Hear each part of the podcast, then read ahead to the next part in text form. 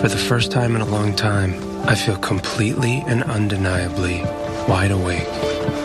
今天晚上呢，我们来学习的这个表达，它并不是一个完整的句子，算是一个短语，叫做 for the first time in a long time。For the first time in a long time。For the first time in a long time，长时间以来的第一次。For the first time in a long time。 好，我们来造一个比较矫情的句子哈。哎，很久很久以来，或者说这么久以来，终于有人怎么样？第一次有人真的关心我，在乎我了。